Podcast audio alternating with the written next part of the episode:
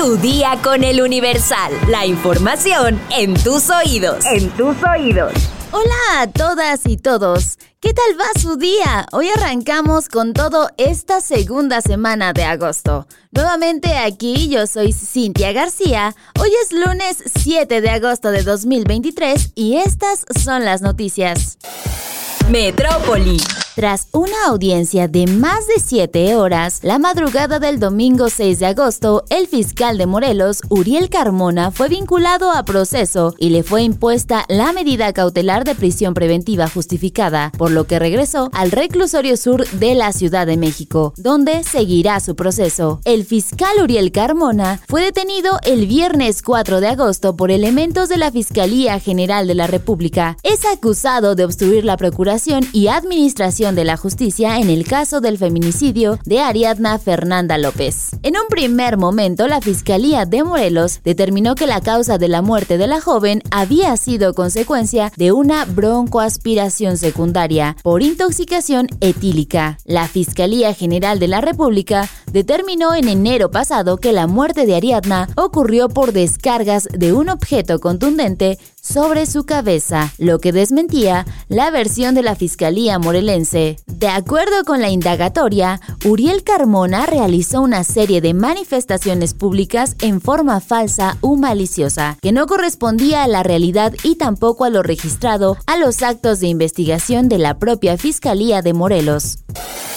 Nación. Claudia Sheinbaum, la ex jefa de gobierno de la Ciudad de México, se pronunció tras la vinculación a proceso del fiscal del estado de Morelos, Uriel Carmona Gándara. A través de un video desde Sonora, Sheinbaum Pardo explicó la relevancia de la detención y vinculación a proceso del fiscal de Morelos, donde destacó que este dijo que la muerte de Ariadna Fernanda se debió a una broncoaspiración, por lo que la Fiscalía Capitalina abrió una investigación y encontró que había sido un feminicidio. El tema aquí es que una persona dedicada a procurar la justicia la obstruyó, mintió y particularmente en un caso tan grave como un homicidio a una mujer, por el solo hecho de ser mujer, un feminicidio. Por eso decimos que para Ariadna está habiendo justicia. Declaró, el pasado 30 de octubre se reportó la desaparición de Ariadna Fernanda de 27 años. Un día después su cuerpo fue encontrado por un ciclista que transitaba en la carretera La Pera Cuautla, tiempo en el que Sheinbaum se desempeñaba como jefa de gobierno de la Ciudad de México. Estados. La mañana de ayer fue atacada a balazos en Iguala Guerrero Zulma Carvajal Salgado, prima de la gobernadora morenista Evelyn Salgado Pineda y sobrina del senador Félix Salgado Macedonio. De acuerdo a las primeras versiones, alrededor de las 10 de la mañana, Zulma Carvajal y su esposo estaban por abordar su camioneta estacionada afuera de su casa, cuando se registró el ataque que dejó como resultado que Humberto del Valle Zúñiga falleciera en el hospital al que fue trasladado tras la agresión, y Carvajal Salgado resultara herida. No es la primera vez que la familia de la gobernadora guerrerense ha sido víctima de un ataque armado. En marzo de 2014, Justino Carvajal Salgado, hermano de Zulma, quien era síndico procurador en el gobierno de José Luis Abarca, fue asesinado a balazos en la puerta de su casa en Iguala. Por su crimen, se acusó al exalcalde. Cartera.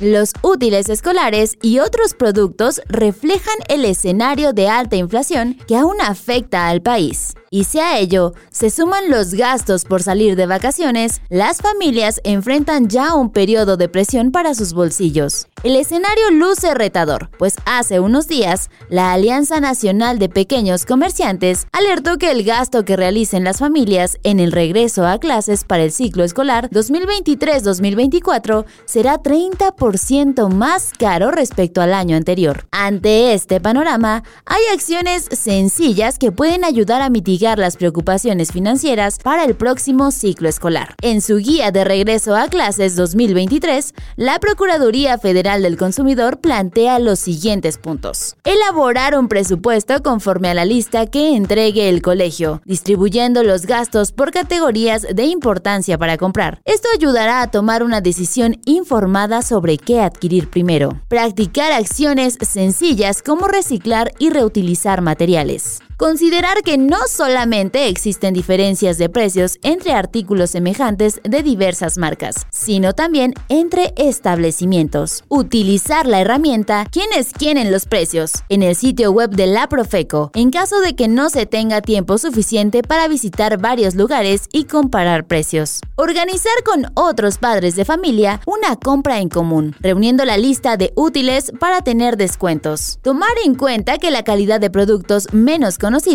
puede ser igual de buena que los de marcas publicitadas. Para ellos, los estudios de calidad realizados por la Profeco ayudan a conocer cuáles son los que más conviene comprar. Aprovechar ferias de regreso a clases, donde es posible encontrar material escolar a muy buen precio adquirir los productos en tiendas establecidas y guardar el recibo de compra para hacer válida la garantía. ¿Y tú qué tips agregarías? Déjalo en los comentarios.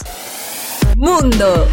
Una doctora especializada en cáncer y su bebé fueron encontrados muertos en su casa en un presunto asesinato-suicidio, reportaron las autoridades. De acuerdo con la policía, Cristal Caseta, de 40 años, entró a la habitación de su hijo y abrió fuego contra el bebé, antes de dispararse a sí misma. La mujer era una respetada especialista en cáncer en el hospital Mount Sinai de la ciudad de Nueva York. Las autoridades ya están investigando el incidente se cree ocurrió alrededor de las 7 de la mañana en la casa de la familia Somers. De acuerdo con medios internacionales, el esposo de Caseta, de 37 años, estaba fuera en ese momento, pero los padres de la mujer estaban dentro de la casa durante la tragedia.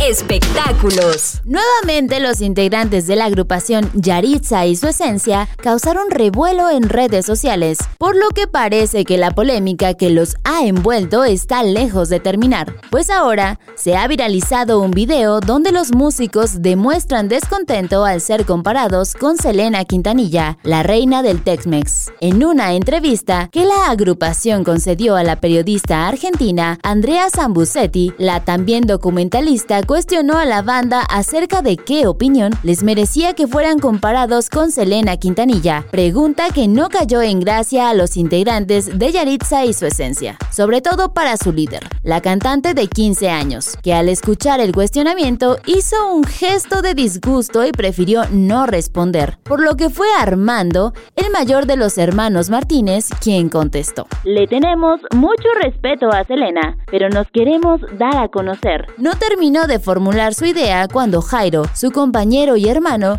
complementó su respuesta. Se quiere dar a conocer con su imagen, no con la de alguien más, expresó. Luego de que este video se difundiera, usuarias y usuarios en redes sociales mostraron molestia debido a que consideran que las supuestas comparaciones entre Selena y Yaritza no tienen lugar, debido a que consideran que la agrupación no está al nivel de la cantante fallecida, que además de ser muy talentosa, guardaba un profundo cariño por nuestro país.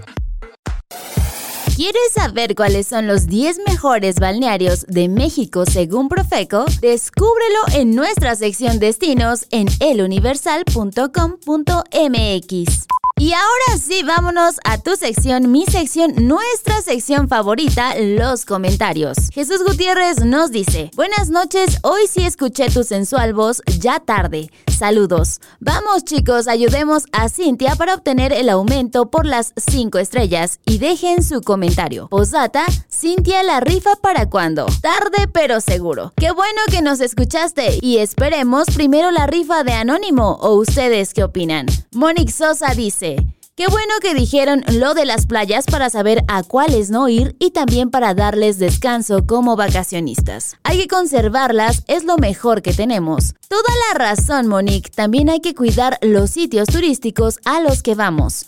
No anden de cochinones, por favor. Roy Sánchez nos comenta. Muy bueno el programa. ¿Cuándo es tu cumple? La verdad es que todavía falta mucho, Roy. Es el 29 de septiembre, pero ya empezando agosto yo siento que el tiempo se va volando. Pita Clays nos dice, pues qué bueno que van a estar ustedes. Y pues qué malo que el señor X no nos llevó de vacaciones. Ojalá nos traiga más buena vibra. Saludos, mucha suerte a todos. No dudo que no venga con una excelente vibra. Ana Pau nos comenta, me encantan las noticias en domingo. Y finalmente Lau García nos dice, Excelente podcast los fines de semana y todos los días. Muchas gracias Ana Pau y Lau. Síganos escuchando de lunes a domingo. Mientras por hoy ya estás informado, pero sigue todas las redes sociales de El Universal para estar actualizado. No te olvides de compartir este podcast y mañana sigue informado en tu día con El Universal. Tu día con El Universal. La información en tus oídos. En tus oídos. When you make decisions for your company, you look for the no-brainers. And if you have a lot of mailing to do, stamps.com is the ultimate no-brainer. It streamlines your processes to make your business more efficient, which makes you less busy. Mail checks, invoices, legal documents, and everything you need to keep your business running with stamps.com. Seamlessly connect with every major marketplace and shopping cart. Schedule package pickups and see your cheapest and fastest shipping options from different carriers with rates up to 89% off USPS and UPS rates. And with the stamps.com mobile app, you can take care of mailing and shipping wherever you are. Make the same no-brainer decision as over 1 million other businesses with stamps.com. Sign up with code program for a 4-week trial plus free postage and a free digital scale. No long-term commitments or contracts. That's stamps.com. Code program.